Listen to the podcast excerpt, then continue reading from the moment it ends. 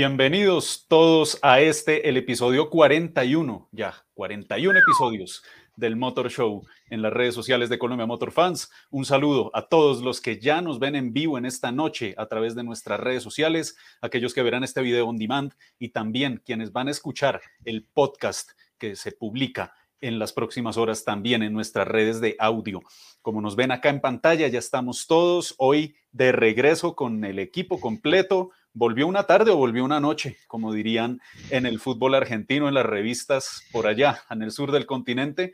Así que vamos a arrancar con el que está de vuelta hoy. Ricker Silva, de Autos y Carreras, bienvenido de vuelta y abriendo con su, con su warm siempre muy numérico. Vamos, muy bien, muy bien. Yo, yo encantado. Cuatro numeritos hoy, cuatro numeritos. 12 los puntos que separan a los dos líderes del campeonato en la Fórmula 1 y son 12 puntos que no significan nada. Cada semana solo serán 7, cada carrera que quedan.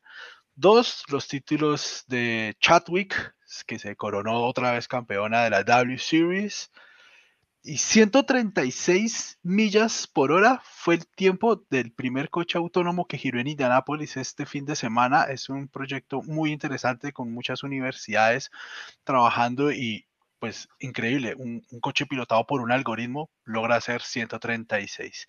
Y por último, para no alargarme mucho, un pequeño homenaje con este 70 y unos versos. Mamá, estoy yéndome, soy como una luz apagándose, desde el piso los pude ver locos de placer alejándose. Miren, lo están golpeando todo el tiempo. Lo vuelven y lo vuelven a golpear. Nos siguen pegando abajo. Escucho un tango y un rock y presiento que soy yo y quisiera ver al mundo de fiesta. Veo tantas chicas castradas y tantos tontos que al fin yo no sé si vivir tanto les cuesta. Yo quiero ver muchos más delirantes por ahí bailando en una calle cualquiera. En Buenos Aires se ve que ya no hay tiempo de más. La alegría no es solo brasilera. Felices 70, Charlie García. Bueno, ahí está el homenaje, un ícono, un ícono del, rock latinoamericano. Eh, bien, perfecto, Ricker, perfecto. Ahí vamos con ese gran homenaje. Me voy rápidamente para Manizales a hablar con la chica que más sabe de Fórmula 1 en este país. Como lo digo cada semana, quien no quiera refutar, aquí nos damos. Paula Rodas, bienvenida. ¿Cómo estás? Hola Andrés, saludo para ti, para Ricker, para Juan, para toda la gente que está conectada con nosotros. Feliz nuevamente de acompañarlos. Una noche muy fría acá en Manizales, no sé cómo está el resto del país, pero realmente el frío es penetrante. Estoy inclusive con doble uso, aquí se dan cuenta, realmente el frío es, es abismal. Eh, y yo comienzo hablando porque Enrique ya lo nombró y es la campeona. Eh, dos títulos consecutivos tiene Jamie Chadwick en el W Series, un fin de semana de ensueño para la piloto británica de tan solo 23 años, piloto de reserva de Williams. Estuvieron Josh Russell, Nicolás Latifi y obviamente todo el staff de Williams celebrando con ella este nuevo triunfo, esta nueva victoria.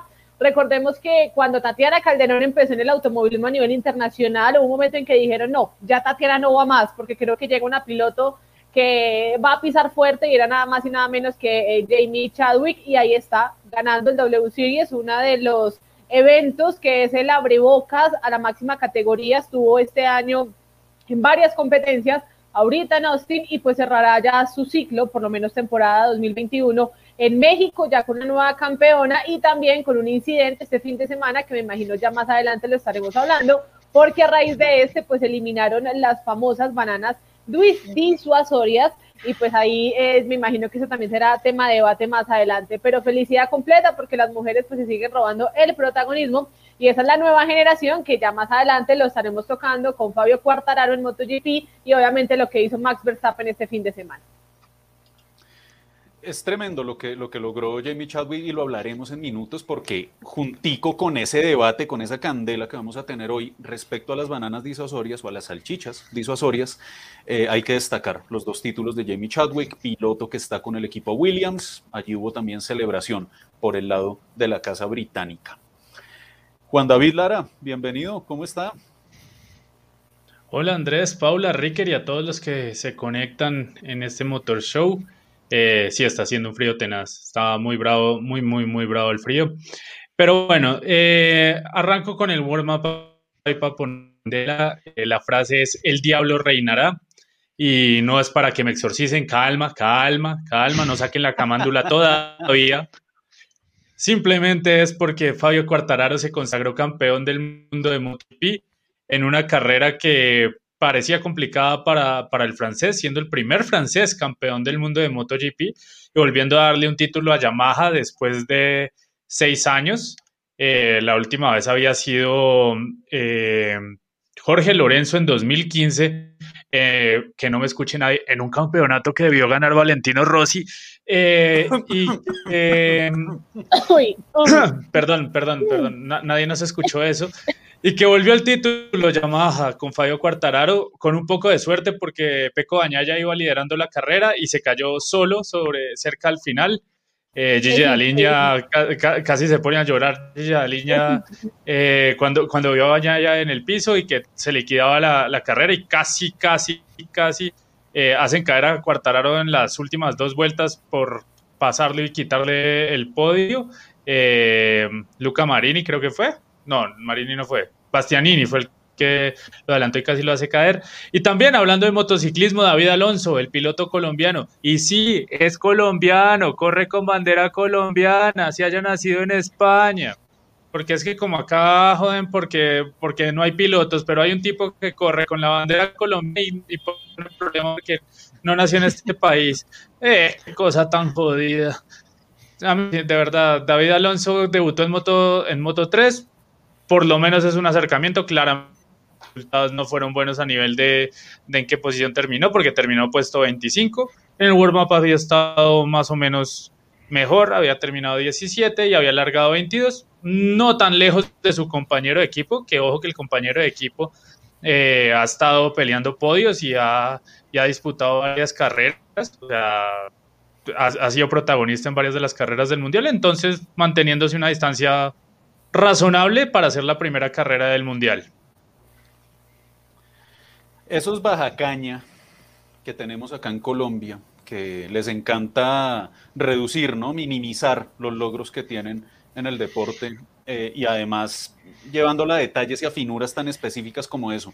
Espero que en algún momento podamos hablar de eso, me dan a dar cuerda para de pronto que me vean hoy un poco más, un poco más eh, fuerte en mi defensa de lo normal. Pero bueno, antes de comenzar con el debate de Fórmula 1, yo también tengo que abrir con mi warm-up. Acá en Colombia, para aquellos que nos ven en Sudamérica, tenemos una frase que se dice que unas son de cal y otras son de arena. No se refiere a que unas cosas son buenas y otras no son tan buenas. En este caso, la seguridad este fin de semana en el automovilismo nos dejó eso, unas de cal, otras de arena. Mientras en la European Le Mans Series, con el piloto griego Andreas Laxarkatos, creo que es así el apellido, y en el TC2000 colombiano con el cartagenero Andrés Rodríguez tuvimos incidentes en donde la seguridad primó y permitió que los pilotos saliesen ilesos a pesar de, haber sido choques muy espectaculares. En el marco del circo de la Fórmula 1 en Austin tuvimos un accidente terrible, tremendo, eh, no, por la, no por lo espectacular del choque, sino por las consecuencias que derivó. Por un lado, en la W Series, con la piloto eh, Abiton, si no estoy mal, Paula, me, me así es. Abiton, así es. Gracias, Ricker. Y en la Fórmula 4 norteamericana, que también corrieron en el circuito de las Américas en Austin, choques que ocasionaron eh, incidentes con las salchichas disuasorias que ocasionaron lesiones, fracturas en las vértebras de los dos pilotos. ¿Hasta cuándo nos vamos a tener que aguantar estas lesiones de los pilotos y estos incidentes con esas salchichas que lo único que han hecho es causar más estragos y más problemas de salud que lo que realmente eh, se supone que estarían allí para evitar que los pilotos se pasen? Pero cuando hay un, accidente o cuando hay un error humano, pues ahora se paga con una cama de hospital.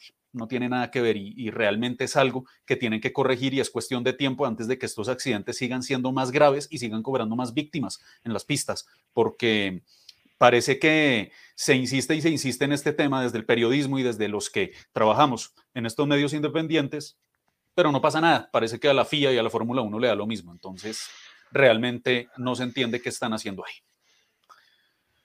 Muy bien, muy bien, equipo. Nos vamos entonces ahora sí con nuestro primer debate. Como siempre, vamos a abrir con la Fórmula 1. Aquí estoy saludando a Alejandro Suárez, a Edwin Vargas, a Rodrigo Ramón, a Orson Cárdenas, a Jorge Díaz, Ana Sánchez, Carlos Feliciano, Alejandro Carlos, a Felipe Gutiérrez. Gracias de verdad a todos los que ya están conectados. Vamos a ir pasando con sus comentarios en minutos porque nos vamos a meter desde ya con el primer debate de la noche. Por supuesto, tiene que ver con el Gran Premio de los Estados Unidos y una nueva victoria de Max Verstappen, en esta ocasión en un circuito que no parecía históricamente ser de, favorable a, Red Bull Racing y parece que ahora se está dando vuelta esa torta. Circuito de las Américas que prometía muchas críticas por la pista y al final pues parece que eso también pasó por allí de agache, pero un duelo muy estratégico entre Verstappen y Lewis Hamilton. Comentarios iniciales del Gran Premio de Estados Unidos. Ricker, arranco con usted. Ah, pues la verdad a mí no me parece una gran carrera. Creo que como que siento que me quedó debiendo algo de emoción. No, no necesariamente que haya sido mala, solo que la emoción no fue como verlos correr así como en una baldosa. Ahí un poquitico las estrategias, creo que yo creo realmente que Mercedes tenía la estrategia ganadora. Eh, les faltó un poquito, haber entrado tal vez una vuelta antes o algo así. Em, lo que, lo que, con lo que yo me quedo de este gran premio es justamente con eso que les dije en, eh, mi warm-up. Son solo 12 puntos de ventaja los que hay ahorita entre, entre Verstappen y Hamilton. Y en este punto de la temporada que está todo tan, tan, tan cerrado, muy seguramente vamos a seguir viendo que van a llegar 1 o 2 y cada, cada carrera les va a poner una ventaja de solo 7 puntos. Si pensamos en eso, estamos muy, muy, muy cerca cada carrera. Cada carrera, igual la distancia, como se reduce la cantidad de carreras que quedan, la distancia va a ser cada vez más crítica. Yo recuerdo el remate de la temporada 2016 porque Nico Rosberg logró poner tres carreras antes del final de la temporada una ventaja tal que llegando segundo en todas las carreras podía, podía ganar. Y creo que eso fue uno de los, de los grandes golpes mentales que le dio Rosberg a Hamilton. Decirle, con que me tengas en los espejos es suficiente para ganar el campeonato y creo que eso fue lo que también sacó de quicio a Hamilton en esa temporada. Y bueno, pues creo que Max Verstappen en ese momento tiene todas las de, las de ganar, las de manejar un poco esa, esa diferencia. Le falta todavía sacar algo, pero yo lo veo muy, muy fuerte. Y creo que en esta carrera, si se lo vio fuerte a alguien, fue a Max Verstappen. Impecable. Un carrerón. Arranca a correr con la calculadora entonces Max Verstappen. Toca. ¿Cómo lo ve usted, Juan? Juan, estás ¿Cómo Juan? Ay, perdón. Perdón, cosas que pasan. Eh, estoy deshidratado, perdón. Em, ah, no. Ok. toca eh, siempre correr con la calculadora, pero siento que Verstappen en esta carrera, que siempre ha sido así, trataron de, de, correr mucho con la cabeza, sobre todo en esa primera curva que parecía que se podía como la temporada 2016, creo que fue que Rosberg y Hamilton chocaron en esa curva. Eh, Verstappen supo, cuándo aflojar y en ese momento aflojó porque sabía que Hamilton lo, le, ganaba. Eh, y Red Bull también lo supo hacer bien arriesgando con la estrategia, eh, pensando en una estrategia muy buena y que a pesar de que al final se quejaban de Mick Schumacher por el tránsito, si no fuera por Schumacher y ese poquito de RS que le dio a Verstappen, de pronto lo alcanzaba. No sé si pasarlo, pero por lo menos le llegaba mucho más, mucho más cerca. Y ustedes que me conocen, si quieren que hable mal de Checo, este fin de semana no puedo decir cosas malas de Checo, más allá del chiste de la, deshidratación, pero no es con Checo la cosa, sino con los fanboys, eh, porque Checo, el mejor fin de semana de todo el año en Red Bull, lo hizo Checo Pérez esta carrera, ni siquiera ganando en Azerbaiyán, mucho mejor de Checo porque hizo todo lo que tenía que hacer, no solamente por el resultado para el equipo, sino también porque gracias a que se quedó sin neumáticos duros, fue que Red Bull pudo cuadrar todo el auto de Verstappen para poder pelear. Y puede que, y puede que sea tonto, pero si Checo pasa a Verstappen en la segunda curva, sido más complicado para Max y no, podía, no hubieran podido hacer lo que hicieron a nivel estratégico más adelante. Entonces, bien por Checo, a los fanboys, amigos, así no hubiera, así no hubiera tenido agua desde la primera vuelta, no iba a pasar a Hamilton, no lo iba a complicar, iba a llegar ocho segundos, pero hasta ahí. O sea, dejen de creer en fantasías y en cosas locas que no, le, no les queda. Es como si me, van me vienen a decir que Checo Pérez iba a saltar y le iba a ganar un balón al aire a Shaquille O'Neal. Por favor, sean serios. y creo que ahí también, bueno, bueno resaltar la segunda carrera seguida de Checo dando una buena impresión. Ojalá mantenga esa, ese ritmo. Además, ahorita México creo que también llega como con todas las ganas de figurar, ¿no? El reloj de la transmisión dice que Juan David duró 18 minutos eh, antes de hablar de Checo Pérez. Vamos con. Pero no hablé bien. Hoy hablé bien. Hablo de es mencionarlo. Es mencionar a Checo Pérez. Eh, tranquilo, tranquilo, Juan, tome agüita. Sabemos que está Vamos con calma. Vamos, con, calma. Aquí no está diciendo Jonathan Smith, donde no está diciendo vamos con calma. Eh, pasaremos a hablar un poco también de eso que, de esa, esa, carrera que tuvo Checo Pérez. Personalmente pienso que fue también la mejor. Yo coincido con Juan David, pero ya lo, lo, daré mi postura en minutos. Quiero, quiero pasarle el micrófono a Paula. Paula, porque era un circuito que tradicionalmente favorecía a Mercedes. Luis Hamilton tiene seis victorias en el Gran Premio de Estados Unidos, cinco de ellas en este circuito, en Austin. La otra fue en, en 2007 en Indianápolis, pero Definitivamente Mercedes no tiene cómo responderle entonces a Red Bull porque además Hamilton dejó unas palabras muy preocupantes abriendo de alguna forma el paraguas diciendo que las dos carreras que vienen no le favorecen a Mercedes. Sí, bueno, es que hay algo específico ahí, ¿no? Eh, este año todo ha sido el revés. Los circuitos que le favorecían a Mercedes le están favoreciendo a Red Bull. Los circuitos que le favorecen a Red Bull le están favoreciendo a Mercedes. Bueno, están como rotándose pues ahí. Y es muy claro, ¿no? Tanto Max Verstappen ha dicho como Brasil y México, o México y Brasil van a ser cruciales para nosotros y para Red Bull en específico y nos van a sentar muy bien. Mientras que Hamilton sale y dice como no, vienen dos circuitos que no nos van a favorecer, que etcétera, etcétera. Sin embargo, sin embargo, como lo dijo Hamilton hoy en su publicación, no todo ha terminado, no ha terminado. Y él está tranquilo y él está enfocado y yo creo que Hamilton eh, tiene siete títulos mundiales, eh, un subcampeonato, es una persona que piensa muy bien y sabe, yo creo que actuar con cabeza fría. Y Verstappen también, porque lo hizo obviamente en la carrera del día de ayer, la estrategia, eh, creo que en las paradas vuelve y juega el tema de que Red Bull le da sopa y seco en estrategia a Mercedes, porque paró Max Verstappen y esperaron seis vueltas para que parara Lewis Hamilton, y yo creo que ahí es donde ya se desequilibra a favor completamente de Max Verstappen, pero pero yo creo que hay que ver qué viene en México específicamente. En México específicamente cómo se va a llevar a cabo. Lewis Hamilton también ha ganado allí, ha salido campeón en varias oportunidades, allí es donde por lo general se corona campeón mundial, pero este año no va a ser así. Así que hay que ver, eh, porque así como Red Bull dice que México le puede sentar muy bien, puede que a Mercedes le siente bien y Mercedes nos dio una sorpresa y le pueda ganar el día 7 de noviembre, sí, el 7 de noviembre, a Max Verstappen. Lo que yo sí noto es que lo que dice Ricker es muy cierto, esto va a terminar un 1-2 siempre. Yo creo que Hamilton o ganando, segundo Verstappen o arriba Verstappen y, segundo Hamilton.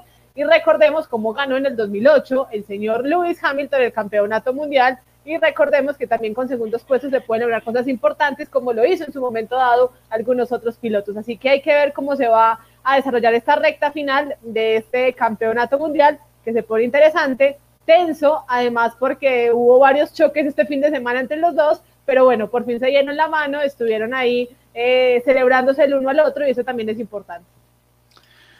Quiero, quiero pasar a estas palabras de Luis Hamilton y con esto le, abro el espacio a Ricker, a, Juan David también para que den su, su, opinión, porque a mí me da la impresión que Hamilton está empezando a jugar con la otra estrategia, con la estrategia de nosotros no somos los favoritos, los favoritos son nuestros rivales y ellos son los que tienen que llevarse la presión.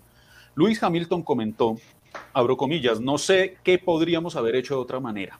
Tendré que sentarme a hablar con el equipo después. Creo que el equipo hizo un gran trabajo hoy y fue lo mejor que tuvimos. Ahora vamos para al menos dos pistas que son circuitos muy fuertes para Red Bull. Así que va a ser difícil, seguro. Cierro comillas. Ricker, Juan David, hay que interpretarlo así. Está abriendo el paraguas Hamilton. Se resignó a que, a que no puede ser el mejor eh, equipo este año?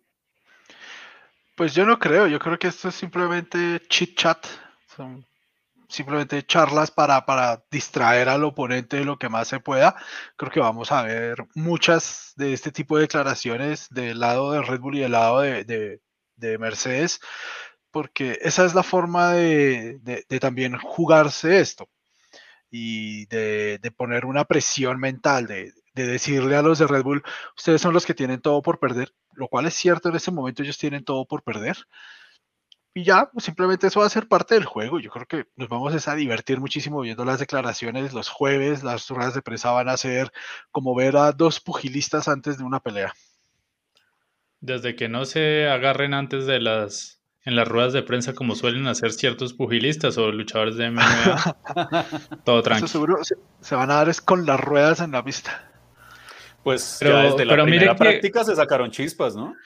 En la primera práctica, por favor. Y, Max Verstappen salió a decir, perdón por lo que voy a decir con esto, con esto lo del cambio, Juan, pero Max Verstappen literalmente dijo, eh, este es un idiota estúpido. Sí. Y le decían, y le decían en, y le decía al ingeniero como tranquilo, déjalo, déjalo. O sea, déjalo. Pero mire que a pesar de que empezó así, en la carrera se manejaron con mucha más inteligencia. O cosa que, no pensé que fuera a pasar, por eso pensé que iba a ser un desastre en la, primera curva. Y que más allá de lo que como siga el campeonato y, o sea, la pelea está abierta, yo creo que esos 12 puntos no son nada realmente y puede pasar de todo. Eh, a mí lo que me parece curioso es que, bueno, primero que los circuitos favorables a Mercedes, Hamilton no ganó, el que ganó fue Bottas. Y pues acá en, pues, y, en el circuito de las Américas les, le ganó Red Bull. Entonces, bueno, aunque de Turquía pueden ser claves para el campeonato para Hamilton porque y además que más allá de que está en el bolsillo para él todos dicen que los circuitos de Red Bull, los de Mercedes, pero nadie tiene ni idea qué diablos va a pasar en Jeddah. Jeddah para mí es una incógnita muy grande. Y es la penúltima fecha. Es que realmente todo es una incógnita. Claro, y circuito completamente nuevo para ellos. Y el cambio del circuito de Jazz Marina, ¿no? No olvidemos que le quitaron un poquito de la huella de Germán Tilke variaron un poco el circuito, eso puede traer también cambios respecto a quien le favorezca, ¿no? Esa nueva, esa nuevo layout. Pero sobre todo Jeddah, yo creo que es una, una incógnita porque es la primera vez que corren en un circuito de esos, obviamente más allá de que lo estudien, hagan simulador y todo eso, pues la adaptación no es, no, es tan fácil por más de que sean ellos, y, y, que es la penúltima carrera de campeonato. Y es un callejero, Ojo que, la, yo creo que más allá de cómo esté el trazado, la clave es que es un callejero. En, ese callejero pueden pasar muchas, muchas cosas en la penúltima fecha. Lo de callejero está por verse, o sea, es cierto que está hecho sobre unas vías públicas, pero pues las reasfaltaron y las ampliaron para que cupiera la Fórmula 1, o sea, que finalmente es lo que vamos a visitar es un circuito que ha sido construido especialmente para la Fórmula 1. O sea, eso no tiene, no tiene alcantarillas, no tiene andenes, no tiene, no, tiene todo lo que le da el carácter a un circuito callejero. No, bueno, no, probablemente el piso no, pero el por lo de angosto, mejor dicho. O sea, no, no, tiene, no tiene las vías. Muy rápido. Además está al lado del. Más rápido, ¿no? Del mar, ¿no? no está, ese creo que queda al lado del mar, ahí nomás. A orillas del mar. está, está, cerca. Dicen que la arena puede ser un factor también en el agarre de los autos. Hay que tener presente eso. Recordemos oh, que históricamente. va a ser clave. En, en, en, en, las primeras ediciones del Gran Premio de Bahrein, en Sakir, tenían ese problema y solo años después lo lograron corregir eh, para evitar que tanta arena se metiese al circuito y afectara el agarre de los autos. Y en este, y en este trazado que tiene Jeddah tan rápido y a la vez con curvas tan sinuosas puede ser un factor. Ojo, con esa penúltima fecha. E, esa penúltima fecha va a ser clave. Y también, es que es, irónico, eh, Max Verstappen es líder del campeonato, pero Red Bull está remando desde atrás para el campeonato de constructores. Eh, Checo hizo bien la tarea. Checo hizo bien la tarea, incluso ya superó a Lando Norris por un puntico, pero pues lo superó. De Botas todavía está bastante lejos porque pues es que dos carreras buenas, ¿de cuántas es que vamos? Eh, es que como ya son tantas fechas ya no sé ni cuántas vamos. 33 y 10 de playoffs. Eh, Eh, otro hubo, que hubo- hiciste. hubo gente que se mostró a favor, increíblemente a favor de esa locura que usted propuso, señor Ricardo. Sí, sí, yo también vi, yo y dije, bueno, bueno. Hasta Ricker se Eh, sorprendió. Hasta yo me sorprendí, es Calculen. verdad. Calcu- calculen la sorpresa. No, pero Hablem- venga, hablemos, ah, de- hablemos del campeonato, hablemos del campeonato porque está bien, Mercedes y, y- y- y Hamilton y Verstappen ahí. Ah, no, McLaren, Ferrari está hermoso. McLaren, McLaren, Ferrari está Ferrari genial, pero también Red Bull podrá descontarle esa ventaja a Mercedes, son 23 puntos. tienen todo para hacerlo, o sea, si, Tienen todo, o sea, si- tampoco si, Bottas lejos. termina de perderse, o sea, Red Bull va, va recortándoles. Esta carrera además fue buenísima para Red Bull por eso. Es que Bottas estuvo completamente perdido el fin de semana. Uy, no. Por ahí decían que era que le habían cambiado unas cosas al carro y no sé qué más vainas, lo que sea, pues para qué se ponen a arriesgar ni que estuviera todo asegurado. En este momento ninguno de los dos equipos de punta puede arriesgar nada. Quedan cinco carreras, eso es, eso es como irse a penaltis en una final. ¿Sí? El que la embarre en una carrera casi que ha entregado el título. Eso va a estar, eso, eso es, eso es para pagar balcón. Acá, o sea, el ¿Usted título que alcanza a descontar? Todos, los dos depende de. Botas y Pérez. No, el, el de Depende de constructores los depende de Botas y Pérez. Claro. O sea, total. ese título depende de ellos. Lo- eh, Verstappen y Hamilton son uno, dos y, y a eso se, se bancan allá adelante. En otra liga. Ellos sea, están esos son otro 40 cuento. segundos por encima del resto. Chao. Ellos están en otra liga, pero Así estén hidratados. Así estén hidratados, digo, ¿no? Paula, Paula, eh, ¿Red Bull puede descontarle esta diferencia a Mercedes? Sí, porque es que Botas no. es que Botas es tan intermitente como que un día sí, pero al otro día no. Y penaliza cinco, parte nueve, pero subió solo hasta el quinto, pero perdido completa. No, lo de Walter y Botas. No sé, yo creo que ya se relajó tanto con Mercedes que yo ya, Ya pienso en ganó. Alfa Romeo. No. Inclusive en la, en la transmisión lo decían, es que parece que, que Botas ya piensas en Alfa Romeo en el 2022, ya no piensa en Mercedes. Y eso es preocupante de alguna otra manera porque Toto Wolf sí o sí, si no gana el campeonato con Lewis Hamilton, pues querrá por lo menos quedarse con el campeonato mundial de constructores. Pero es que Botas tuvo una muy mala carrera y, no quiero saber cómo le va a ir en México ni en Brasil. Muy lindo y todo con el sombrero, pero, pero no, eh, realmente lo de Walter y Botas es preocupante para Mercedes, ¿no? Para Mercedes, yo creo que Toto Wolff lo, lo piensa y lo analiza y dice como, bueno, ¿será que, que vamos a, qué va a pasar aquí? Entendiendo que pues ya él está pensando en un 2022 completamente distinto, en un, pan- en un panorama completamente diferente y si sigue así, pues Red Bull lo puede alcanzar tranquilamente. Si Sergio Checo Pérez pues sigue haciendo grandes carreras y uno aspira que México pues se luzca, ¿no? Porque va con Red Bull, es un coche que le que de alguna u otra manera está peleando, entonces pues uno diría, ¿por qué no Checo Pérez el protagonista en México? Si no los protagonistas, pues no sé qué va a pasar con Chequito. Si hay una carrera en la que tiene que lucirse Checo Pérez es en Ciudad de México. O sea, no Esperemos. pero lugar a, a nada. La- no, eh, eso no es de esperar, Juan David. O sea, la presión de Checo Pérez de este año está centrada en el Gran Premio de la Ciudad de México. Van a Ese es tener un lleno punto, es que total, cuando van tiene- a tener aforo total. Por eso. Pero es que cuando tienen presión, yo no sé si rinden más, más o menos. Hay unos pilotos que rinden más y que, y, y que sacan lo mejor de sí. Hay que se vuelven unas huevas. Entonces, eh, esto puede, puede jugar para ambos lados. Y, y solamente quiero decir un pequeño comentario del entertainment. que Eso es algo que sí me parece muy cool de, de, de estas carreras que hacen en Estados Unidos y es que qué grande Shaquille O'Neal llegando en un barco vikingo que es un Cadillac. Pero por favor, o sea, no, no, no, ese, ese es carro el solo para él, ¿no? Oiga, No, no, pues obviamente. y es, y es igual de grande al segundo, esca- o sea, Hamilton es un pite. Pues Hamilton mide, en los memes. En los memes Hamilton, mide No. 1.74, creo, No. 1.73 No, es que y Shaquille O'Neal mide horrible. 2.16. Es que yo veía esa imagen y yo, porfa, o sea, es que El- literal quedaba a la, a la, a la altura de Max. El abrazo con Christian Horner, ¿no vieron? Le daba, le daba como, como acá, como en la axila, le daba, o sea, casi que lo podía abrazar como si fuera su hijo, más o menos.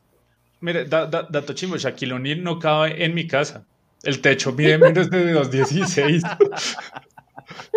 Oigan, si eso fue con Shaquille O'Neal, como ahora ha sido con eh, Chris Bosch, que estuvo también ahí este fin de semana, o sea, que hubo pues obviamente esa alianza NBA Fórmula 1 que fueron ex leyendas de la, de la Fórmula 1. No me quiero imaginar, yo creo. ¿Quién es el que más mide en la Fórmula 1?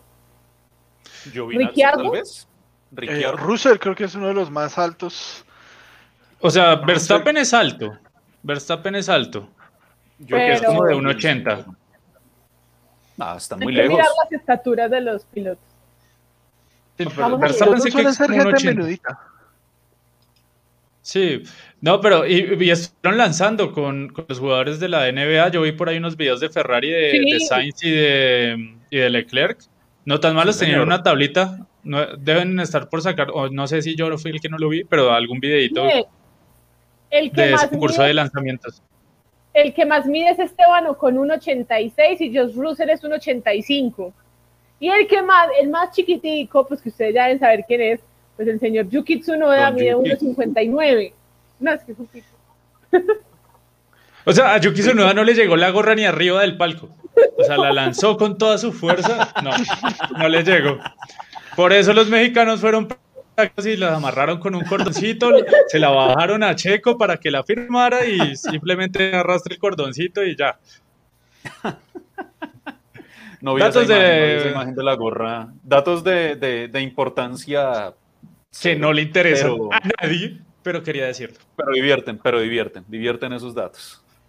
Divierten esos datos. Bueno, esperamos los comentarios de aquellos que nos están viendo. Eh, ¿Cómo creen que le puede ir a Checo Pérez en ese Gran Premio de México? Porque, o sea, realmente aquí la, la presión es para él. El Gran Premio de México es la carrera que todo ese país está esperando. De alguna forma, imaginémonos como si algún día con Juan Pablo Montoya hubiésemos tenido un Gran Premio de Colombia de esa trascendencia, pues puede ser la cosa además que es la primera vez que Checo Pérez tiene un carro en donde puede ganar, ya ganó.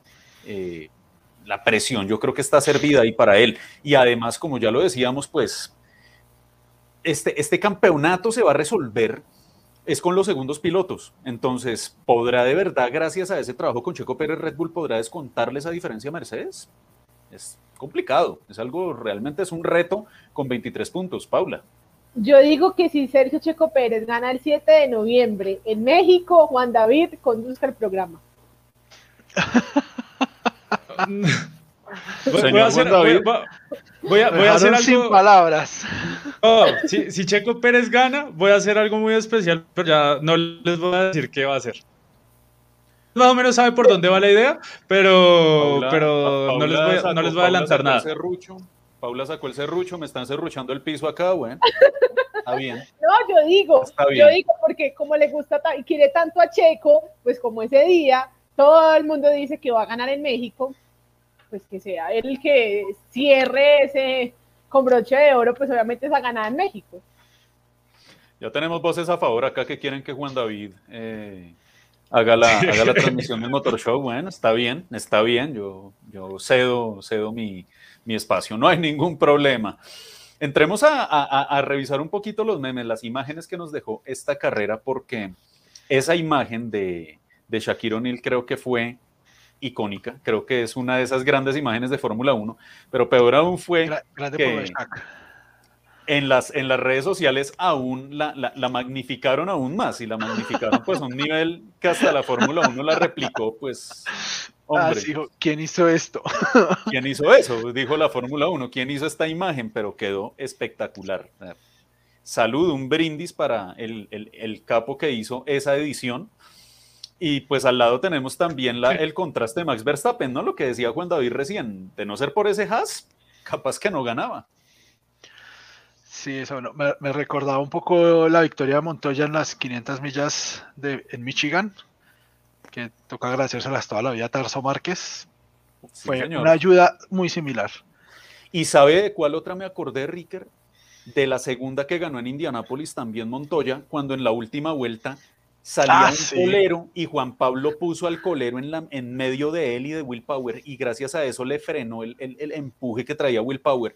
No digo que sin ese colero Will Power le ganaba, pero, pero pudo ser un factor también.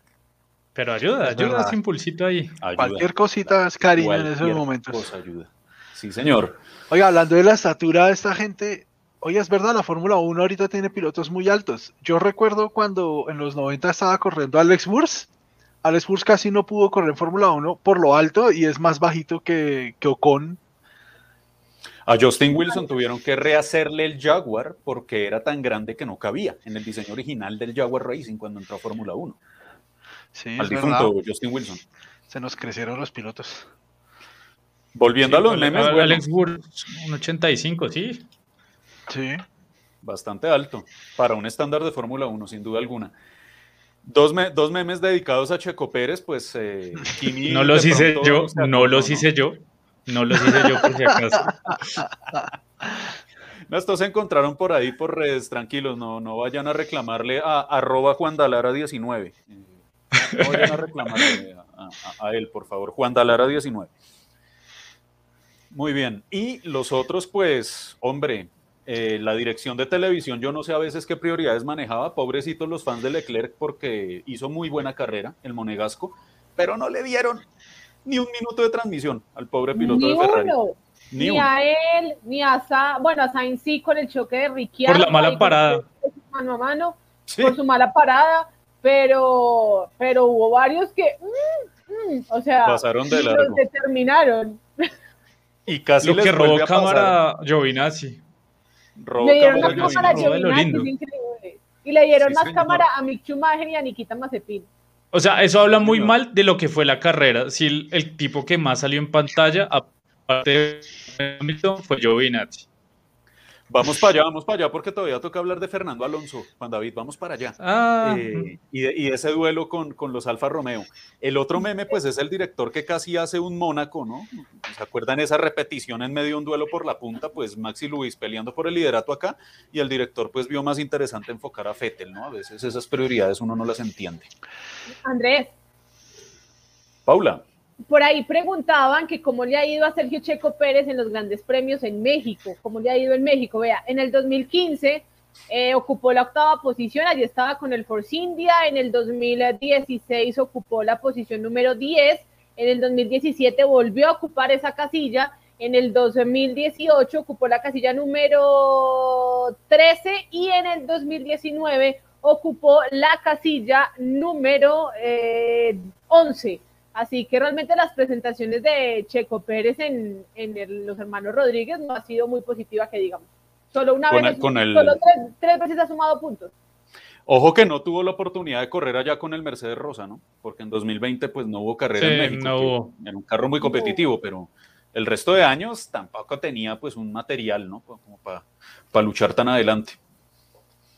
Pero acá, acá hay palabras muy, muy directas, ¿no? De Rodrigo Ramón, por ejemplo, que nos dice que no hay forma de que Checo gane en México. Eh, Alejandro Carlos y la más fino dice pues que corren en México, que hay muchas cosas detrás, ojo con los patrocinadores. ¿Será? No, pero primero el campeonato que patrocinadores, olvídense. Me Primero, la victoria. el Si la victoria le ayuda a Max Verstappen a dar el campeonato, seguro. Max is faster than you. Max is Total, faster than you. total. Pero de Total. pronto le Sí. toca hacer lo de, lo de este fin de semana y es ábrete paso porque tiene que pasar más. Oiga, Claro, perdón. va- si, va, si va segundo Max Verstappen detrás de Pérez, tiene que dejarlo pasar. No, no, no va a haber de otra. Oiga, Sí, perdón, total. hay un comentario que me, que me gusta, el que está saliendo ahorita en pantalla de Jorge de las eh, entrevistas de Danica Patrick. Oiga, Danica Patrick, muy buen trabajo en las entrevistas. Ella tiene un podcast, por ahí después me enteré de, ese podcast este fin de semana y me puse a escucharlo ahí un par de, par de episodios ahí por pedacitos. E- Es interesante lo que, lo que hace Danica realmente, pues a nivel de, de, de periodismo de, estos- de estos medios. Es muy bueno. Sí, me gustó de, la, de Danica Patrick experiencia. es que las preguntas, no, y que las preguntas fueron concretas, fueron concretas. Así algunos eh, queridos colegas del medio local se enojen porque deportistas se lanzan a la política y ahí sí les hablan, pero cuando están eh, compitiendo no les dicen "No", porque lo odiaban. Pues es que si le preguntan por el machuque de turno todo el tiempo, pues ¿quién les va a querer hablar? Pregunten lo que es. O si le resumen, o si le resumen en la misma pregunta al partido, pues ¿para qué preguntan? Sí, le resumen la vida en una pregunta. Esa pregunta es muy del canal que todos queremos, o bueno, el canal que algunos quieren. Eh, los que trabajan allá. Muy de por ahí. Pero bueno, pero bueno, no. No, igual no me refería a esos de otros medios, pero, pero bueno, no me va a escuchar porque igual no nos ven entonces. No nos ven, no nos ven nosotros ahí. no, tenemos ningún problema. Bueno, eh, cerremos con esto. ¿Qué pasa si Checo Pérez gana en México? ¿A qué se comprometen? No, pues a seguir hablando el man, a comer No, que falta de creatividad. Yo, me traigo unos que se ponen una peluca o yo, les tengo, yo, les tengo, algo especial. Yo les tengo algo especial si gana Checo Pérez en México, pero no lo voy a, no me quiero mufar a mí mismo, entonces no voy a decir. Si gana ¿Vieron, Checo ¿vieron el tatuaje? Eh, ah, se lo hizo Teul. ah, sí, el tatuaje de Zach Brown. ¿Alguno vio el tatuaje, el tatuaje de Sirim? ¿Algún momento? No, yo no lo he visto. No, no, no, ese no se lo hizo. ese incumpliendo promesas, ¿no? Parece algunos políticos de acá. De, novio tóxico allá en, en, el 2020 con Daniel Ricciardo y ese es el tatuaje, qué triste. Incumpliendo promesas, como algunos políticos por acá, el señor Cyril Abitaúl. Pero bueno, ya, oiga, y hablando de Abiteul, ahora sí podemos hablar de Alonso y la quejadera. Por favor, por favor. Hamilton 2.0. Eh, o sea, que, se, hace ver muy mal Fernando Alonso con eso. pero, pero, pero es muy que. Mal un ex campeón. Además, es que, por Dios, o sea, son incomparables las maniobras. O sea, Alonso, te, o sea, te, te fuiste como hasta la Florida y volviste. Y, estás comparando con Kimi Raikkonen que está, literalmente se pegaron como las, las llantas así. o sea, se encajaron perfectamente las llantas. O sea, Fernando, te fuiste a Florida, volviste y le quitaste el puesto y, las comparas. No, por Dios. O sea, e, esas son cosas que no entiendo. Le aplaudo a Kimi Raikkonen que no se corrió en ese duelo con Fernando Alonso. Bendito, Nada, nada, no se corrió, la hizo como tenía que hacerla, no importa, y yo le aplaudo eso a Kimi Raikkonen porque, porque Fernando Alonso venía metiéndole el carro a las patadas a todo el mundo y, qué fin de semana, de verdad. Y lo hizo, salir en contra esto después. Y lo hizo después con Giovinazzi también, que ahí tuvieron ese mano a mano y Giovinazzi sí se quejó por ese radio y dejó de todo y, lo de Alpine realmente el fin de semana fue catastrófico porque los dos pilotos tienen que abandonar, bueno, una cantidad de cosas. pero vean, en España dicen que Fernando Alonso hizo todo muy bien. Ah, no, pero pues es que allá... pero, pero vengan, hay calladito. Yo quiero, meter otra cosita de ese, de ese tema. O sea, la Fórmula 1, ¿verdad? Póngase seria ya. cómo es posible que, que, sigan con tanta inconsistencia. La gente no, no, les dejan espacio a los pilotos, los sacan de pista y los sancionan a los que salen de pista. Creo que justamente lo que, lo que dijeron de, de Kimi Raikkonen es lo que necesita Michael Masi a ver si para bolas en las carreras a lo que está pasando. Kimi Raikkonen no, no, se, no se movió tanto, de todas formas se salió de pista, pasó, pasó la línea blanca porque es que igual no le dejaron campo pero lo que necesita la Fórmula 1 es un piloto así, que no se mueva y ya, que se enllante y se rompan los carros. A ver si Michael Massey sabe a quién es hay que, hay que darle duro con el reglamento, porque lo que está haciendo es una tontería. O sea, está buscando es, que haya un accidente feo. De, de, todas las quejas de Alonso, lo único que dijo que es cierto es lo de la inconsistencia. O sea, de que nadie, o sea, esto es como el fútbol y el bar. Nadie sabe qué diablos van a pitar. O sea, puede que hoy sea, puede que mañana no, y, toda, y puede que hoy mismo esta sea y la próxima no, y son iguales. Y no importa quién sea, o sea, porque acá, acá mm, dicen cosas y sancionan para todos lados, y probablemente mal para todos lados o bien para todos lados. Y que y, es que es o sea, es que eso confunde no solamente a los pilotos, si confunde a los pilotos, imagínese uno. No, es que, es que, uno ya no puede ver la carrera sea, tratando de divertirse por verlos cómo manejan los carros, sino que cada vez que pasa algo, uno dice, uy, fijo ahorita le cae una sanción. Estas cosas. Eso pensé la primera vuelta. chéveres. Sí, total. Eso, eso pensé Total. la primera vuelta, Pues realmente. sí, porque Verstappen se abrió un montón, o sea, se salió resto. Antes ahí se la perdonaron. No, sí, porque era la primera curva, porque o si no ya le estaban sacando bandera blanca y negra. Porque sacaron como Pero- tres, si no estoy mal. Pero, pero a Max le sacaron, le sacaron a Mazepin Y a Raikkonen también. y, Y a Raikkonen. También. O y a Stroll, si no estoy mal, también.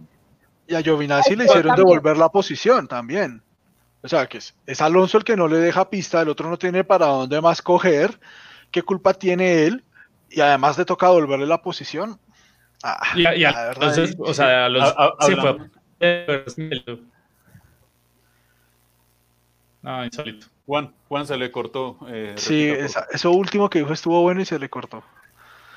No, que Alonso se fue hasta la Florida, se metió y, y- y protestaba, insólito, o sea, o sea, está bien, o sea, es como de verdad, cuando los, o sea, cosas que me- emberracan de los deportistas y sobre todo, digamos, de los futbolistas, pero aplica para este caso, es cuando de verdad fingen una falta absurda y protestan como si de verdad les hu- hubiera sido de verdad. Esto es lo mismo, o sea, Alonso se sale de pista groseramente, o sea, casi se mete a la leca. Y no quiere devolver la posición, no. Yo estoy calmado, estoy deshidratado. No, sí, se nota, se nota. Está muy calmado. Deberías colocar ese. Yo estoy calmado, estoy deshidratado. Se viene, se viene, se viene para el episodio 42. Normal, te lo aseguro, Paula. Se viene para el Nuevo episodio sticker. 42. Nuevo Nueve sticker. Gracias a Juan David. Oiga, rápidamente, hablando de, de- de dos cositas que nos quedan acá en el tintero de Fórmula 1, porque sé que, sé que Paula nos quiere hablar de la W Series y del, del campeonato de Jamie Chadwick.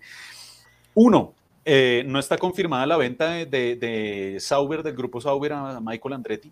No está confirmada, está la plata, tienen la plata, y hay un rumor muy fuerte que dice que de concretarse la compra a través del patrocinador que tiene Michael Andretti para ejecutar la compra, se podrían llevar a Colton Herta de la IndyCar a eh, el equipo en Fórmula 1, pero hasta ahora nada oficial. Hay muchos rumores. Ojalá que no.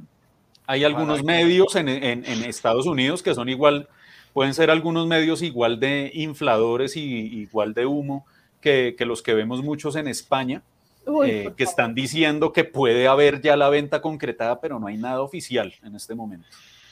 ¿Se sabe quién es el patrocinador? Eh, sí, total, no nos, van a pagar, es. no nos van a pagar patrocinio, así que lo podemos decir Cambridge.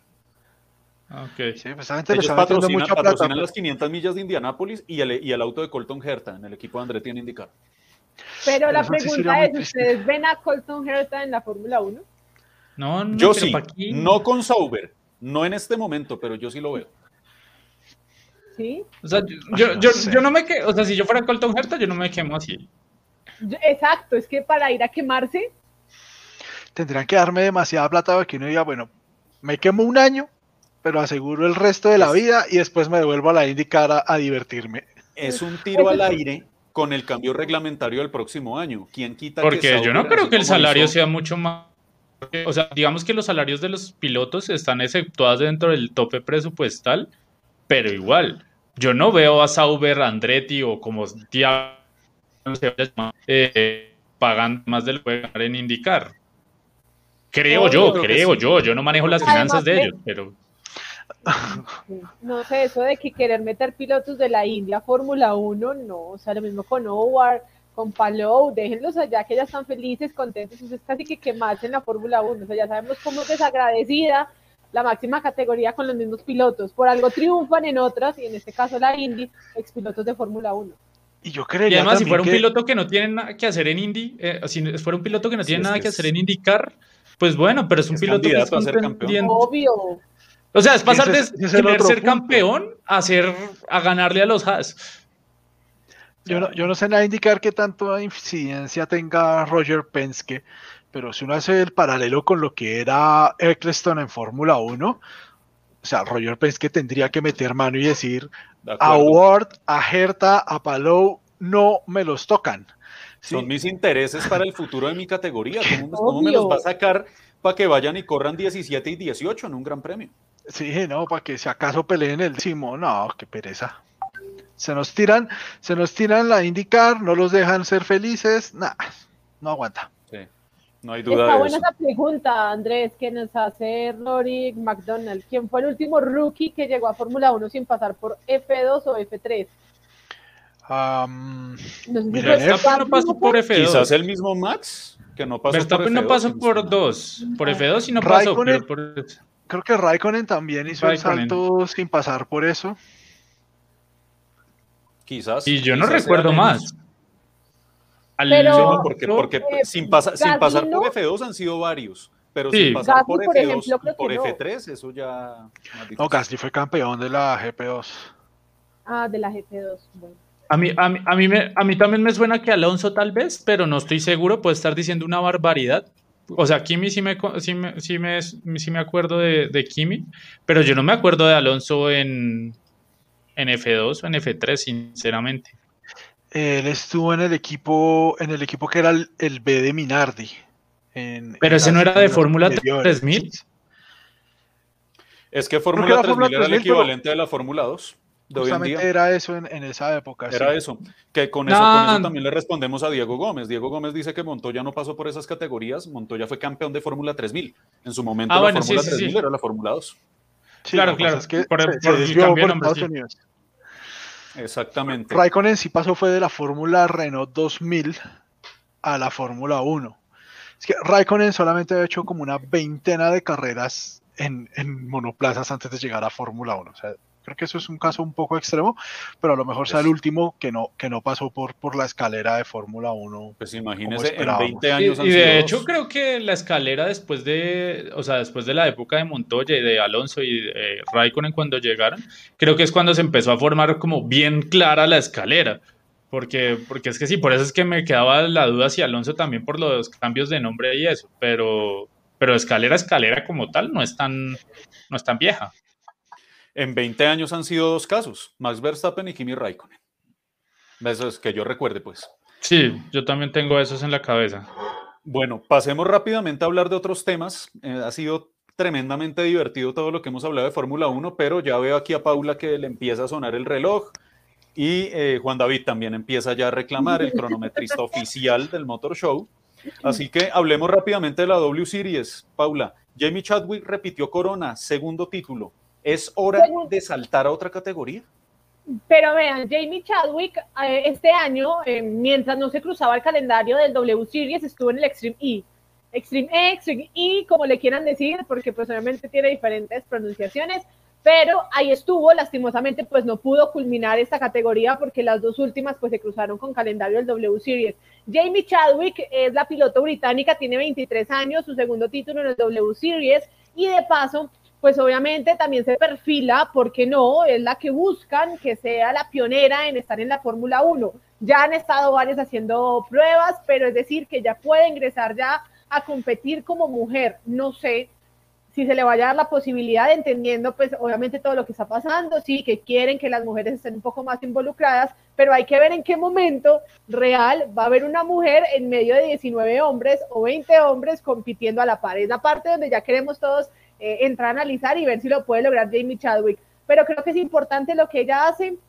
Es importante, estuvo también eh, trabajando en el European Le estuvo ya también en competencias de resistencia, así que yo creo que Jamie Chadwick entre lo joven ha podido tocar de lado y lado. Ahora, hay que ver, me imagino que seguirá en el W Series el próximo año, pero también hay que analizar si ya comenzará a probar otras categorías para, ¿por qué no? En un futuro decir, no, más bien me quedo en esta y compito en esta y vamos a ver cómo nos va más adelante en, eh, en otras competencias. Pero creo que lo que ha empezado a marcar esta piloto británica ha sido bastante interesante. Logró su cuarta victoria en esta temporada. A Alice Powell, que era la, la que venía ahí, inclusive llegó liderando este fin de semana, no tuvo un gran, una, un gran premio, por así decirlo, este fin de semana, valga la redundancia, en Austin, porque le fue mal en la clasificación, eh, partió décima en la primera carrera, terminó tercera y aquí terminó sexta y eso pues obviamente le dio la posibilidad a Jamie Chadwick de sumar puntos y quedarse con el título, alzarse nuevamente. Recordemos que en el 2020 el W Series no se corrió por tema pandemia,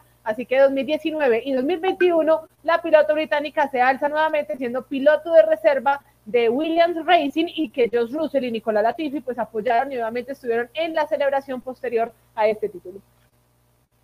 Hay, hay, algo que yo sí espero y es que Jamie Chadwick se vaya de la W Series. O si no, se va a quedar ahí. De, ahí se va a quedar enterrada de por vida y eso recordemos que es básicamente una Fórmula 3. Más o menos. Es un semillero. o sea, ya tiene que saltar de ahí. Ya tiene que irse para, por lo menos, a Fórmula 2. O sea, si va a seguir en monoplazas, váyase a Fórmula 2. O sea, ya no se quede ahí porque se va a morir ahí enterrada. Además que es una pilotazo. O sea, ustedes la ven a Jamie Chadwick correr y es una, o sea, realmente ver el W Series es espectacular. A mí me encanta verlo.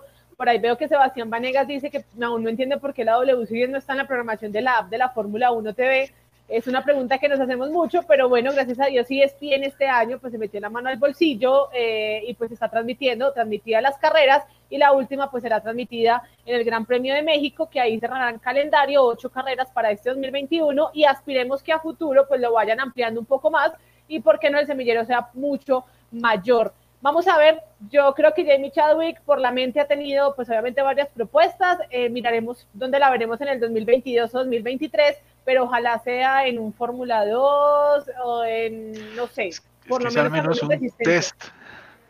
Oiga, pero ojo, de acuerdo. ojo que Jamie Chadwick por, estaba, estaba revisando los puntos de superlicencia porque no tenía tan claro cuáles eran los que cuántos daba y la W Series da los mismos puntos de superlicencia que por ejemplo que Indy Lights o que NASCAR o que la Copa NASCAR.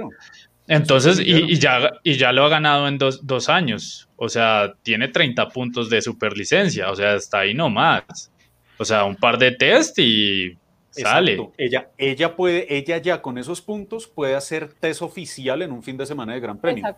Por cada test oficial que haga durante un fin de semana de Gran Premio, si completa 100 kilómetros en ese test, suma un punto extra de la superlicencia. O sea, durante la próxima temporada de Fórmula 1, hace 10 test, 10 prácticas libres, suma los puntos necesarios y ya podría dar el salto directamente a Fórmula 1. Y me encantaría verlo. En cinco carreras este año, pues, ocho oportunidades. Si alguien se las quiere dar, hay cómo dárselas. Deberían dárselas en, en, en Abu Dhabi o algo con todo lo que hemos hablado de Tatiana Calderón, de las expectativas que había de verla en Fórmula 1, realmente es mucho más cercano ver a Jamie Chadwick. O sea, por más que seamos colombianos, los puntos los tiene Jamie Chadwick. No, y además que era algo muy notorio que yo por eso lo dije al principio. Hablábamos de Tatiana cuando ingresó a la, al mundo del automovilismo a nivel internacional y decíamos, bueno, es, el, es en la que se aspira, ¿no? Que ella sea la primera mujer en ingresar completamente a la máxima categoría, pero resulta que llega una joven como Jamie Chadwick con 18, 19 años, empieza a mostrarse, a perfilarse y ya todo el mundo o los medios de comunicación, eh, también obviamente los equipos, centran la mirada en ella y pues la toma un equipo poderoso porque hay que decirlo, lo toma Williams Racing como piloto de reserva y pues ahí va, trabajando poco a poco, paso a paso y de pronto Williams, eh, no sé si este año se lo vaya a dar, pero por lo menos el próximo año sí le dé la posibilidad de tener unos test libres porque ya ha demostrado y lo ha hecho, inclusive por ahí estuvo en varios eventos con Williams y ha tenido la posibilidad de, mostrar, de montarse en un monoplaza real de la Fórmula 1 y trabajar fuertemente. Yo creo que está muy cerca la posibilidad de verla y realmente sería una estrategia muy inteligente para que ella siga sumando sus puntos y se acerque a la Fórmula 1. Al final, ese es el producto que también quiere la Fórmula 1. No por nada volvieron la W Series como una telonera de la categoría. Sí, exacto. Yo creo que de lo que empezó siendo la W Series también vale la pena un poco ah, reconocer que sí ha sido una buena vitrina para las mujeres en, su posicionamiento dentro del deporte, pero justamente creo que James Chadwick tiene que volverse como ese, como la prueba de que en efecto tener una categoría de solo mujeres sí les abra una, una puerta ya en una categoría como la Fórmula 3 o la Fórmula 2 y, que de verdad empiecen a llegar a la Fórmula 1. O sea, no, no es falta de talento, no es falta de velocidad. y creo que un poco sí había también. Una falta de oportunidades. Pero, es completamente falta de oportunidades. Pero también en algún momento el pensamiento de la W Series que se quería volver la Fórmula 1 femenina, pues era ya también una apuesta demasiado ambiciosa y me parece que por ahí sí no es por donde se tiene que llevar pues el automovilismo. Tiene que ser las cosas que pasaban con Eccleston. y, hay algo, y hay algo también por destacar de Jamie Chadwick, es los patrocinadores que tiene, ¿no? O sea, tiene patrocinadores importantes y eso también es fundamental a la hora de mirar a una mujer como, bueno, esta que nos puede aportar y yo creo que Williams supo fichar una, una pieza clave y que ahorita le está dando, sea piloto de reserva, pues en otra, en otra categoría, trabajando con otra escudería, pero ahí va, dándole frutos y yo creo que Williams ha sido también muy estratégico en ese sentido. Tiene una gran piloto y aspiro y espero que Williams, ojalá en Abu Dhabi le diera la posibilidad, la, la empujadita, la patadita, la buena suerte y pueda hacer un test o si no, ya verla el próximo año. Me encantaría ver a Jamie Chadwick en la máxima categoría y ojalá sea ella la que empiece ese camino que muchas mujeres han trabajado o han intentado construir a través de los años. Ojo que, que, Williams es una de esas escuderías que yo creo que puede dar, mandar todo, toda la, la antigüedad por, por nombre y por lo que quieren mandarlo todo para el carajo y ponerla. O sea, no, tienen nada que perder realmente. O sea, de la, de la historia Williams de los últimos 20 años. O sea, donde pues la Tiffy de, de, mucha más papaya y deje de poner plata y Chadwick dé resultados o de buenos resultados, tenga la velocidad y tenga sobre todo plata para poner, eh, Williams puede decir la pongo. ¿Y qué? Y o sea, con Albon. Albon está firmado, pero pues sabe que se Pero pues Albon es un Albon es también un interrogante. O sea, realmente Alex Albon es un interrogante. Eh, y pues en general, la Tiffy para mí también es un interrogante de hasta cuándo va a seguir, porque esto de solo billetera no se puede vivir. Yo, yo, he tenido la duda de cómo entró Albon a Williams, pues entendiendo que ahí también tiene cierta potestad Toto Wolf, ¿no? Tanto en Williams, Aston Martin y, y no sé, uno decía, eh, yo veía más a Nick DeVries, inclusive yo decía Albon, Albon, pero no será mejor meter a Nick DeVries, pero bueno, ahí está, Albon con Nicolás Latifi, ojalá esa dupla el otro año le dé de qué hablar a Williams, porque Josh Russell hizo muy buen trabajo este año. Es, increíble. el próximo año va a estar de locos. Va a estar muy divertido. De locos. Supremamente divertido va a estar. Pero sí es muy interesante ver lo que está transformando esta categoría, esta W Series, y también fue reflector por el tema de la seguridad. Ya hablábamos del accidente de Abiton, fractura compuesta de la vértebra T4 por chocar o por salir volando gracias a una de estas inútiles bananas, salchichas disuasorias, golpea con el fondo del auto y se causa esta lesión, una más, un piloto más que se suma a esa lista de lesiones lamentables. Y además que el W Series ha sido como el, el que deja entrever como lo peligroso que puede llegar a ser la pista, ¿no? Pasó inclusive en Spa, que vimos ese dramático accidente en, clasificación donde una pasó encima de la otra. O sea, no pasó nada de milagro. o sea, el W Series también nos ha mostrado que hay circuitos duros, complicados, y pues vea lo que pasó este fin de semana que llevó a que desaparecieran, que dijeron, pues ya una muchacha de nos quebró una vértebra, se nos lastimó una, no podemos permitir que ahora un piloto de Fórmula 1 le pase algo parecido. Y fueron dos, y fueron dos porque, porque F4 también. F4. Exacto. O sea, acá haciendo un recuento y con esto entramos a ese debate de seguridad rápidamente. Eh, haciendo un recuento, Alex Peroni en Fórmula 3 salió volando en Monza hace un par de años, terminó por allá metido en las mallas de la curva parabólica. Se fue espantoso ese, ese golpe. Exacto. Shangelael tuvo también fractura de vértebras corriendo en su, lo que fue su temporada final de Fórmula 2. Eh, Jad Aiken también tuvo problemas derivados de una lesión por culpa de estas bananas disuasorias. O sea, ¿qué están esperando de verdad? que, le, que le pase a Lewis Hamilton. Acuérdense también de Sarah Flörsch en, en Macao. Sofía Flörsch en Macao. Sofía Flörsch, eso, qué pena. Ella perdió las ruedas y el carro golpeó una de esas salchichas y salió volando. También tuvo uh, ya me acuerdo. las vértebras. fue lamentable, terrible accidente ese. Que también está vivo de milagro, o sea, hay que decirlo. Está vivo de milagro y pegó. Y tuvo, una velocidad. Y fue, podio ahorita, ¿no? Ese fin de semana, podio en Portimao para Sofía Flörsch en la general. En la general de la European Le Mans. Y, pero es que las bananas, es que las bananas, hay un debate que es de lo de las bananas y miren que donde en Estados Unidos no haya leca y Kimi Raikkonen pierda el carro como lo perdió, ¿en qué termina eso en otro circuito? De, esos que les gustan a, a, a, Tilke, los tilcódromos ahí todos, eso termina en un carro destruido, un totazo muy bravo y esas bananas, sí, hombre, yo no sé por qué insisten con eso. O sea, Pues porque tienen esta, esta tara de que las distancias de la carrera se deben cumplir, yo no sé qué más vainas. No, ni siquiera es por eso, o bueno, a mí me parece que ni siquiera es por eso, Ricker. Es porque se les metió en la cabeza que la mejor forma es construir vías de escape de kilómetros hechas en asfalto, cuando la solución más, la solución ya estaba, la solución siempre estuvo en el césped y la trampa de arena. Sí, creo que lo que lo que, lo que llevó a, a ese tipo de, de- de áreas de escape asfaltadas era que justamente también en la arena y en el, as- y en el pasto hubo varios accidentes en donde el carro perdía del todo el control. O sea, recordemos... pues, el de Alonso en Australia, por ejemplo, que se clava y sale volando. Pero en las rutas de escape, como por ejemplo en Rusia, creo que el año pasado, que es, la ruta de escape era así de ancha, pero así de ancha, y Sainz coge y, y rompe el auto contra la, en la vía de contra el muro. Sí, pero bueno, Sí. es que fue un poco de falta de percepción. Pero, Pero- hubo pero varios pues lo accidentes, digamos que por esos accidentes que hubo a finales de los 90, comienzos de los 2000, eh, recuerden Fontana 99, hubo dos coches que por golpear el pasto tuvieron accidentes durísimos, uno de ellos cobró la vida de Greg Moore. Eh, Pues eso, eso llevó un poco también a que se asfaltaran todas esas zonas que antes tenían pasto. No, pero, Problema- pero, son, pero, son, pero son otras cosas, o sea, son... son Pero además llegaron como 20 años tarde. O sea, acá, acá, acá, acá se asfaltaron los óvalos porque era una, una opción para proteger en caso de un accidente.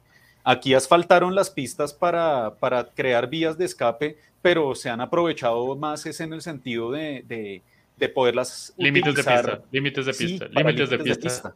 Entonces, si es por Sí, límites de pista, exacto. pues quitemos, quitemos todo eso. Vean, por ejemplo, el accidente que ocurrió en la European Le Mans. Aquí lo vamos a poner en pantalla. Que, digamos, no tiene que ver con salchichas disuasorias ni con límites de pista. Eso mismo le hubiera acá- pasado a, a, a Raikkonen. todo, todo dar vueltas y Acá- vueltas y puede- vueltas. sí.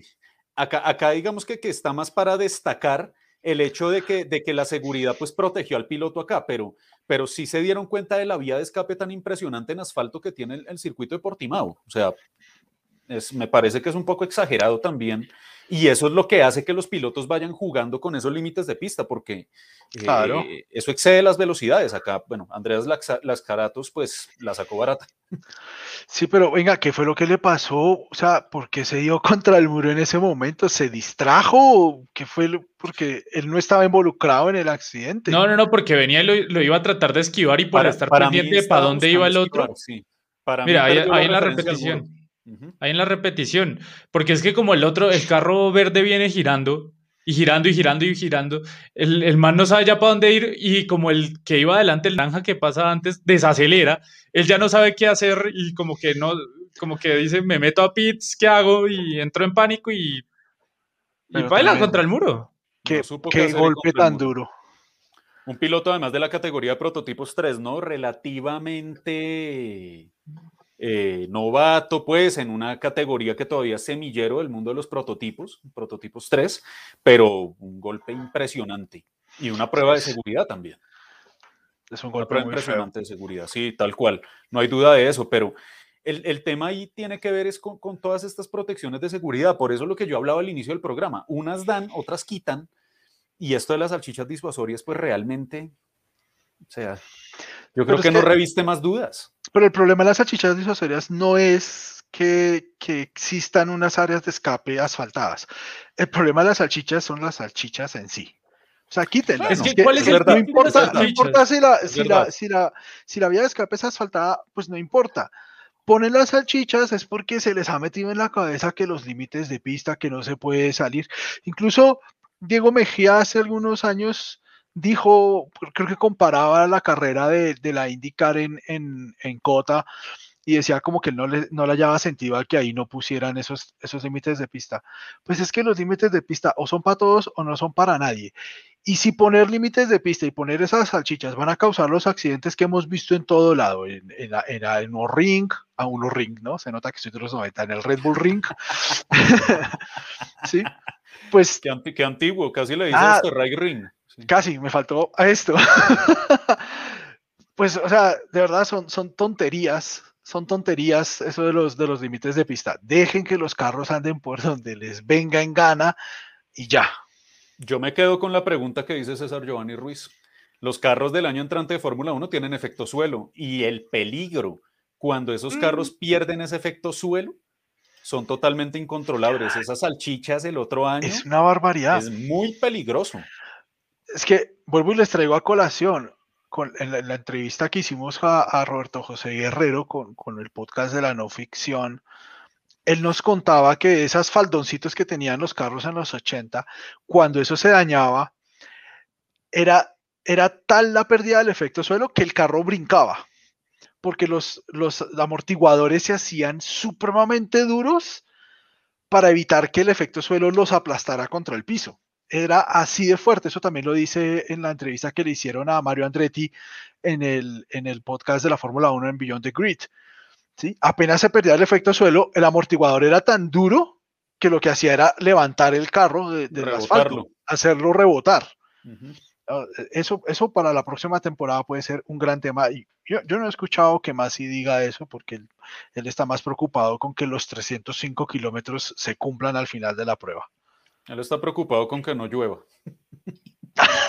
Además, No, más, más, si, más si estás preocupado de que no pase nada que le toque decidir, o sea, más si quiere que no tener que hacer nada, o sea, entre más aburrida salga la carrera y menos eh, cositas pasen, mejor. O sea, más si estaba tranquilo este fin de semana hasta que Alonso se puso a pelear con Giovinazzi, pero de resto estuvo tranqui. Sí, de resto grave. De resto lamentable. Bueno, cerremos Juan David porque usted tiene su último temita chiquito rápidamente para hablar del MotoGP. Fabio Quartararo, nuevo campeón. Oiga, sí, eh, estuvo interesante el MotoGP este, este año, bastante peleado. Eh, se veía complicado lo de Peco Bañaya de, de venir y lograr remontar y salir campeón. Eh, estaba ba- bastante, bastante complicado, pero pues Quartararo arrancaba desde el fondo, eh, Peco arrancaba adelante. Era una buena, era una buena chance para, para descontar y por lo menos alargar la disputa por el título, que como ustedes saben, en MotoGP puede pasar muchas cosas. Eh, además, pues una carrera en, eh, muy especial por lo que era la última, ahora sí, ahora sí de verdad, la última de Valentino en, en Italia, en, en Misano, que es En ahí Misano, cerquita, sí. al, ahí cerquita al pueblo donde él nació, entonces mucho más, es, creo que queda como a 7, 8 kilómetros el pueblo, una cosa así. Y es el primer francés en salir campeón del mundo, eh, el apodo de El Diablo, eh, es porque cuando chiquito, cuando arrancó a correr, a Quartararo el papá le regaló un casco y el casco tenía un diablo. Entonces le empezaron a decir el diablo. Y mira que la historia de, pues si no han sido muy seguidores de MotoGP y el Mundial en general, Quartararo es uno de esos pilotos que muchos criticaban de cómo carajos llegó a la a, a MotoGP sin haber mostrado muchos resultados porque realmente lo que fueron las categorías menores no le fue muy bien, en Moto2 particularmente no le fue bien y lo subieron y le dieron la oportunidad y después llegó a Yamaha y Yamaha a pesar de todo logró salir campeón mm, cinco años después, seis años después eh, de Jorge Lorenzo en un campeonato que, que nadie nos escuche. Debió ganar Valentino Rossi si no fuera por Márquez.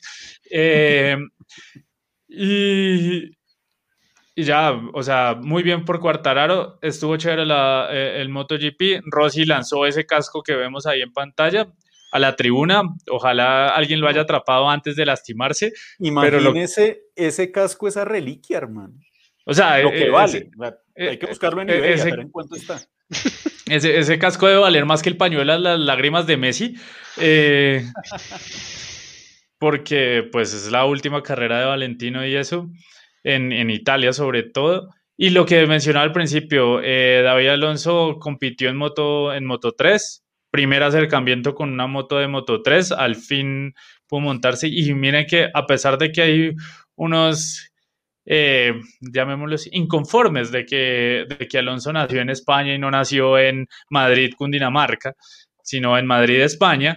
Eh, entonces, afortunadamente y gracias a eso, ha tenido las oportunidades que ha tenido de desarrollarse como piloto de motociclismo, ha tenido la posibilidad de tener el apoyo de un equipo como el equipo de Aspar Martínez y pues de toda la infraestructura que tiene ese equipo en todas las categorías del mundial que si le suena el nombre es porque Johnny la última vez que estuvo por allá en Moto2 estuvo en el equipo precisamente de Aspar que, que lo conocía. Entonces, eh, miren, si, ese chico hubiera nacido en Madrid, Cundinamarca y no Madrid, España, probablemente no hubiera salido nunca de las categorías de, del, del, deporte colombiano y seguiría corriendo en Tocancipá. Y hubiera sido otro piloto más que, que se pierde, que se pierde porque nunca hubiera tenido las oportunidades. Y ese, no solo tiene talento, tiene velocidad y también tiene el apoyo necesario para hacerlo y corre con bandera colombiana, les guste o no les guste donde haya nacido. Porque si se van a poner a criticar que David Alonso nació en Madrid, España, critiquen a Sebastián Montoya, que nació en Miami. Porque es que pues... Acá tenemos unos especialistas, hermano, en bajar la caña, no les gusta nada, le ven el pero a todo, critican por cualquier cosa. Y acá pues no se trata solo de, de, de hablar por hablar, no se trata solo de, de, dar apoyo por dar apoyo. Obviamente que no, el chico tiene Alonso tiene él tiene mucho talento tiene mucho y talento. tendrá carreras buenas y tendrá carreras malas y lo vamos a reseñar acá, porque esa es nuestra labor. Pero, y obviamente terminó o sea, de último bajarle, en el Moto 3. Obviamente iba a pasar. Era necesario, era lógico que iba a suceder, pero bajarle el, el tono al acontecimiento histórico que tuvimos, primero fue Martín Cárdenas, luego fue Johnny Hernández y luego ha sido David Alonso. Tres colombianos, tres Tres han estado en toda la historia del Mundial de Motociclismo. Y bajarle la caña por el hecho de que no nació en Colombia, pues a mí me parece que es un ridículo total. Qué pena de verdad a todos los que creen que es una razón más que válida para discutirlo, pero a mí me parece que nosotros, como pueblo colombiano que somos, como o sea, ser un país como Colombia, a pesar de todo lo que pasa, seguir teniendo deportistas afuera que, que se destacan y que ganan. Fue campeón este año David Alonso, eh, a mí me parece que es, que es lamentable que todavía tengamos gente que se dedique a criticar y a denigrar de, de, con esos temas tan, tan vacíos y tan insulsos los logros de los deportistas colombianos. No, y, y solamente cierro con esto que el, pues Johnny Hernández corrió MotoGP, todo lo que quieran, pero probablemente uno dice Johnny Hernández en este país y nadie tiene la menor idea de quién es. La gran mayoría de gente no tiene ni caraja idea quién es Johnny Hernández ni qué ha hecho en esta vida. Eh, pero y, lastimosamente yo creo que el motociclista con más nombre en este país por que es buen como piloto es buen influencer está tan Mejía. O sea, lastimosamente porque como piloto es buen influencer está tan Mejía. Y, pero se desconoce, eh, por ejemplo, a estos chicos o sea, a este chico David Alonso y que de verdad, o sea, llegar a Moto 3 ya es mucho cuento, por más de que haya nacido en España y todo eso, y que gracias, afortunadamente, allá sí desarrollan el talento de los, de los motociclistas y que por algo la gran mayoría de la grilla es española y la gran mayoría de campeones del mundo han sido españoles. O si no, miren a Ángel Nieto, miren a Marc Márquez, Dani Pedro, bueno, Dani no ganó, Jorge Lorenzo más recientemente, todos españoles y españoles, Joan Mir, hace, el año pasado. O sea, hay muchísimos, hay muchísimos ejemplos, entonces hay que valorar y que ojalá este chico logre seguir por esa senda y se consolide y algún día de verdad llegue a MotoGP, porque además es muy, muy Ay, sí, de verdad está muy chico, tiene creo que 16 años, 17 años. 16 años, es un niño, apenas está es, empezando. Es, es, un niño, o sea, y ya está en, el, en, en, Moto 3 y en Moto 3 es una categoría que si quieren ver cómo se dan de lo lindo, vean Moto 3. Acuérdense del accidente que hubo en, en Estados Unidos a propósito del, del asfaltado rizado del circuito uh -huh. de las Américas. Ese accidente que tuvo Moto 3 allá es, es durísimo.